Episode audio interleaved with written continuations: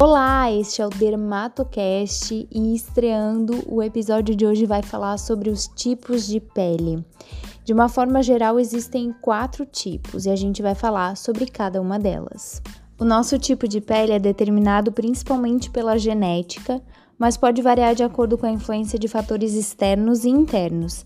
Inclusive, a gente pode ter vários tipos de pele durante a nossa vida.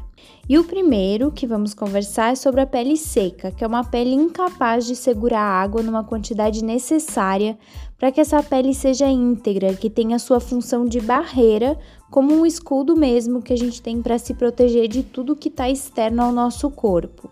A pele seca é causada por uma falta de fatores de hidratação naturais, como a ureia, aminoácidos que ajudam a fixar água, e também pela falta de lipídios, como ceramidas, ácidos graxos e até o colesterol, que são necessários para que essa pele seja saudável. A pele seca pode se apresentar de vários graus. Ela pode ser levemente mais seca do que a normal, muito seca e inclusive extremamente seca. Observe se você tem uma sensação de pele esticada, rígida, um tom mais opaco, uma tendência a ter sensibilidade, ardência, irritação, vermelhidão e uma aspereza ao toque que a gente chama de pele xerótica.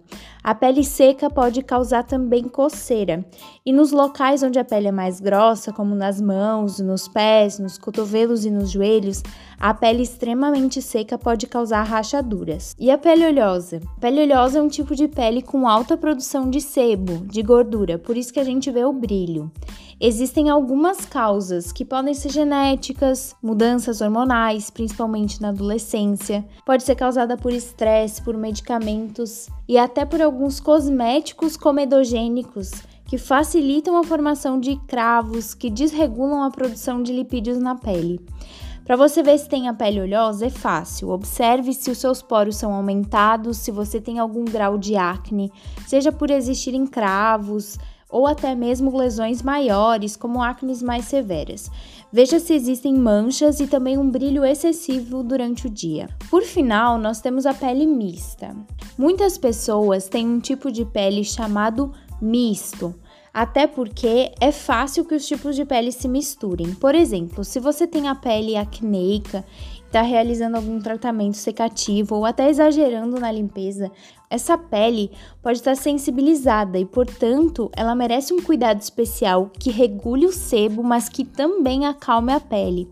Um outro exemplo, você pode ter uma pele normal na maior parte do ano e durante o inverno ela se torna sensível.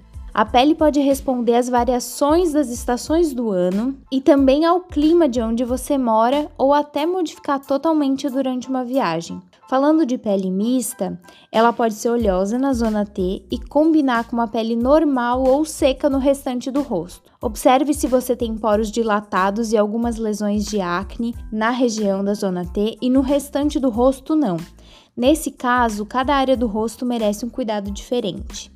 E existe um tipo de pele considerada normal? A pele normal é uma pele balanceada, radiante. A zona T até pode ter uma certa oleosidade, mas o sebo total e a umidade estão equilibrados e a pele não é nem muito oleosa nem muito seca. Para você identificar se tem uma pele normal, observe se seus poros são pequenos, finos e a textura tem um toque suave, liso, sem descamação e sem manchas. Para você chegar no seu tipo de pele ideal, é importante que você utilize sempre os produtos certos para o seu tipo de pele atual e nunca esqueça de utilizar o protetor solar.